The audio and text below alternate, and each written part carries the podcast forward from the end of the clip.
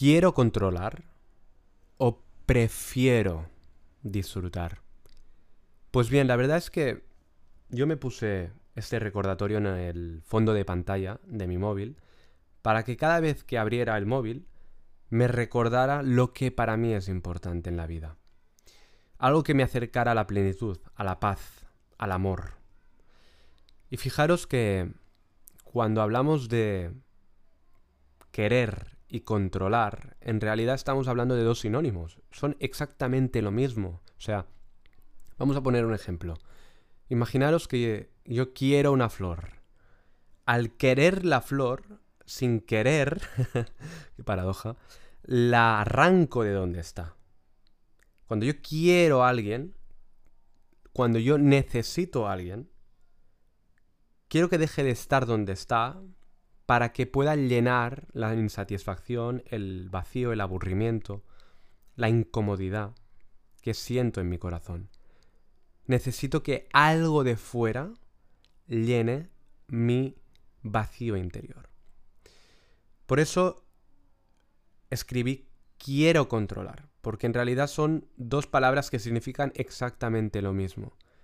Y fijaros en el otro matiz, ¿no? O prefiero disfrutar. Evidentemente, yo no soy Buda, y quizás si lo fuera, pues tampoco me gustaría tanto, no lo sé. No estoy iluminado, y tengo un ego, y hay un personaje, y hay muchas voces que van transitando por mi vida, y que en muchos momentos se apoderan de quién soy yo. Lo interesante es qué haces con esas máscaras, ¿no? ¿Qué haces con esas identidades? ¿Cómo juegas desde el observador, desde la conciencia, desde la plenitud? Esas máscaras sociales para siempre estar en coherencia interna. Obviamente siempre, siempre, siempre no vas a estar en coherencia y lo vas a saber muy fácilmente porque cada vez que te perturbes, cada vez que coseches sufrimiento, es un buen indicador de que algo no está yendo bien en tu interior.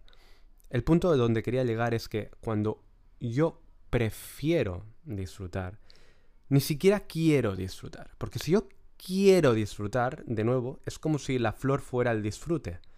Es como si fuera el gozo. Al querer ese disfrutar, al querer ese gozar, lo pierdo. Lo mato. Pero si yo prefiero, significa que me permito incluso sufrir. Es decir, cuando uno empieza a amarse a sí mismo, cuando uno empieza a amar el mundo tal como es, en realidad ama incluida la guerra que hay en ese, en ese mundo, ¿no? Cuando yo me empiezo a amar a mí mismo, empiezo a darme cuenta de mis incoherencias, empiezo a darme cuenta de mis incongruencias, de mis errores, me empiezo a dar cuenta de que no soy perfecto, de que frecuentemente digo algo y luego actúo de forma totalmente opuesta. Y en vez de reprimirme o en vez de juzgarme o o en vez de flagelarme, lo que hace el amor es abrazar todo eso, incluir todo eso. Puedo estar en un momento en guerra, puedo estar con ansiedad, puedo estar sufriendo, pero puedo incluso amar lo que parece imposible de amar.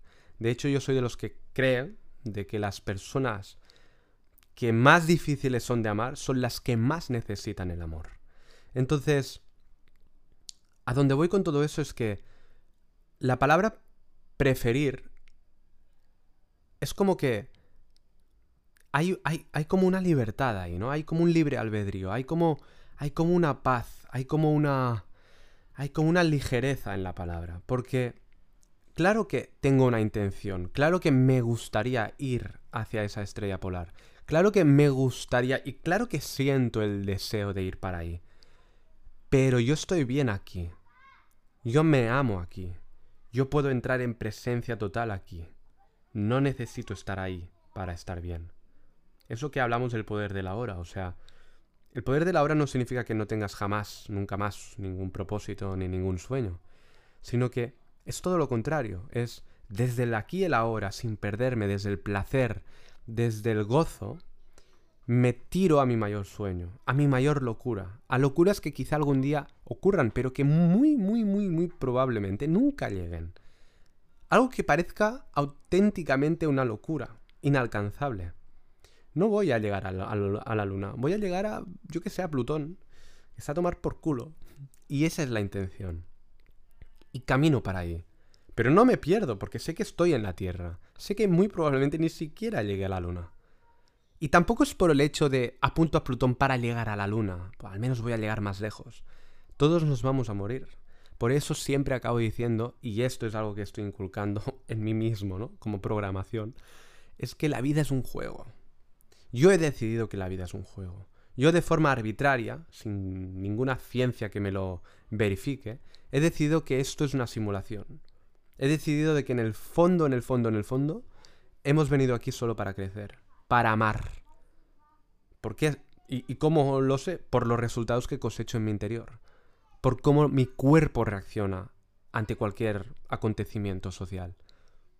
Así que no quiero una meta alcanzable. Yo prefiero un sueño inalcanzable. Algo que parezca imposible. Y me lanzo para ahí. Y en vez de, de, generarme ansiedad, en vez de yo, por ejemplo, pensar en algún día alcanzar 100 personas y tener un teatro y vivir mi vida cómoda, pues yo pienso a lo grande y pienso, ¿por qué no algún día yo pues llenar un teatro enorme? Y, y me imagino toda la situación que conlleva eso, ¿no? No, no, no solo me imagino el, vale, llego al teatro y, todo es increíble y mi vida. No, también las partes sutiles, ¿no? Seguramente si estoy yo en ese sueño y he llegado a ese punto, seguramente habrán también otros problemas. Seguramente pues tendré que gestionar todo un equipo con sus problemas, con sus conflictos internos. Tendré que gestionar también pues también eh, mi propio personaje, ¿no? Al ver que tantas y tantas personas pues me están aplaudiendo, tendré que también recordarme a mí mismo pues que en realidad Mm, no es tan importante lo que estoy haciendo.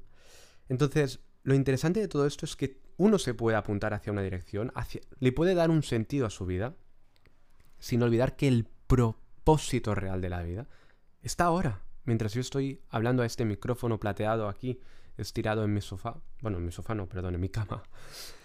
Entonces, suelta, suelta. Ahí está el equilibrio, ¿no? Entre el querer y el parar. Para mí es el preferir. Yo actúo cuando estoy en plenitud. Cuando yo actúo y estoy sufriendo, pues mucho sentido la verdad es que no, no le encuentro. Y me pasa a menudo de que voy corriendo detrás de la vida y a veces me recuerdo, ¿no? Hacia dónde voy, pero, pero ¿qué crees que va a ocurrir en un minuto? Pues no va a pasar nada. Aunque la mujer de tu vida se presente delante de ti, que esa es una idea que podríamos cuestionar. aunque me vinieran 200 millones de solicitudes para hacer un teatro de la vida en un mes. Y aunque ese día todo el mundo me estuviera, pues aplaudiendo y llorando y todo el mundo cambiado, ¿y qué? ¿Qué, qué vendrá luego? No vendrá nada. Entonces, solo vendrá otro momento presente, que no es poco. Pero para el ego, para, para, para la creencia de que es lo de fuera lo que me puede llenar, nunca nada será suficiente. Así que este es uno de mis recordatorios que decidí programar en mi mente y que veo cada día en mi móvil. ¿Quiero controlar o prefiero disfrutar?